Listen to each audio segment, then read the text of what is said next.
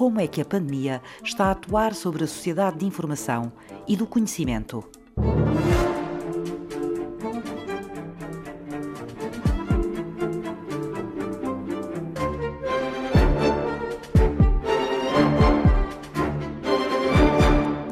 A natureza ameaçou-nos. E isto não é apocalipse, não é aquele discurso, enfim, do fim do mundo. É dito por vários cientistas com uma probabilidade, com uma hipótese, a possibilidade da nossa extinção. Eu não quero entrar aqui num discurso alarmista e muitas vezes de teorias conspiracionistas, apocalípticas. O mundo vai acabar. Mas temos que colocar essa hipótese, não é? O sociólogo José Pinheiro Neves, da Universidade do Minho, estuda as transformações sociais provocadas pela relação dos seres humanos com as tecnologias de informação atingimos um ponto, nós cientistas não podemos ficar parados. Como dizia o Bruno Latour, que é um sociólogo francês, é preciso muitas vezes usar a estratégia do terror na questão do aquecimento global, agora a questão da pandemia, a questão da infodemia, que é uma pandemia de informação também extremamente perigosa. Chamar a atenção para ela, chocar, mas não ficar pelo choque também sugeriu uma terapia. Há, de facto, problemas graves que estão a suceder, não é? E que não é apenas a pandemia do ponto de vista, não é só apenas o, vírus, há outros vírus que podem estar a desequilibrar a nossa sobrevivência como espécie, ou pelo menos a nossa felicidade. É? Quando uh, me fala desta urgência, de que os cientistas não podem ficar parados, qual é o papel deles aqui? A área da comunicação da ciência, digamos, é uma área cada vez mais importante. E eu penso que esta crise do Covid a pandemia, o problema do aquecimento global, as questões ligadas à falta de literacia relativamente ao aquecimento global, à falta de literacia científica, eh, o cientista não pode adotar a lógica, a lógica da avestruz. Ou seja, nós não nos podemos esconder metendo a cabeça na areia, não, em nome de uma pertence à neutralidade. Não quer dizer que essa neutralidade não deve existir, mas devemos pensar na importância da comunicação na ciência. A própria divulgação do, do, trabalho de investigação é cada vez mais, mais importante. A crise é de tal forma grave que nós, os cientistas, temos que sujar um bocadinho as mãos, com cuidado, não é? Mas eh, tem essa, digamos, vocação de investigação-ação. Por aquilo que eu percebi do que me estava a dizer, essa gravidade não advém só deste vírus que nos está a ameaçar a saúde nesta altura. Falou aqui de outros vírus.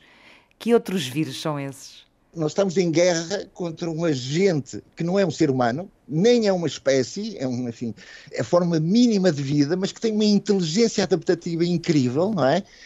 e que nós estamos a, a, tentar lutar com ele usando a tradução dos cientistas. E qual é o risco em termos de, de, desta pandemia informativa.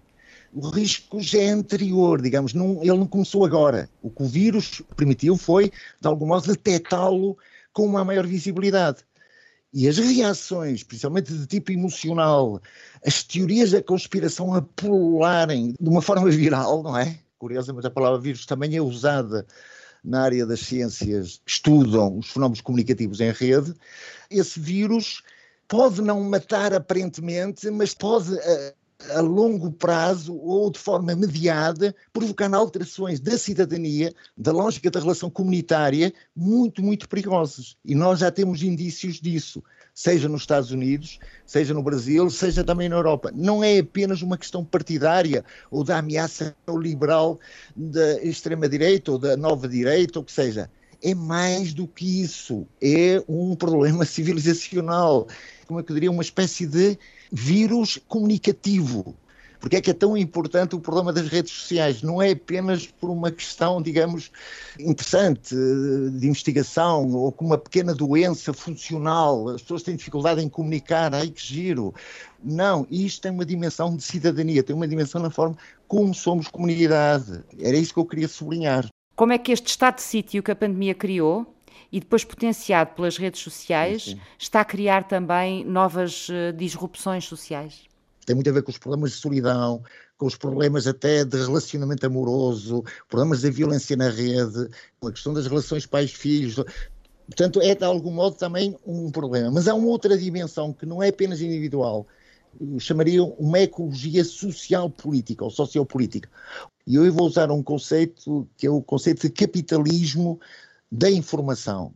Tem sido um conceito desenvolvido por uma cientista social russa que estu tem estudado as redes Zuboff, uma académica, e o que ela diz é que o capitalismo de vigilância não é apenas a cereja em cima do bolo. Esta alteração na forma de capitalismo, ou seja, na forma de produzir e dar valor a essa produção, continua a ser capitalismo, mas que se diferencia do outro tipo de capitalismo.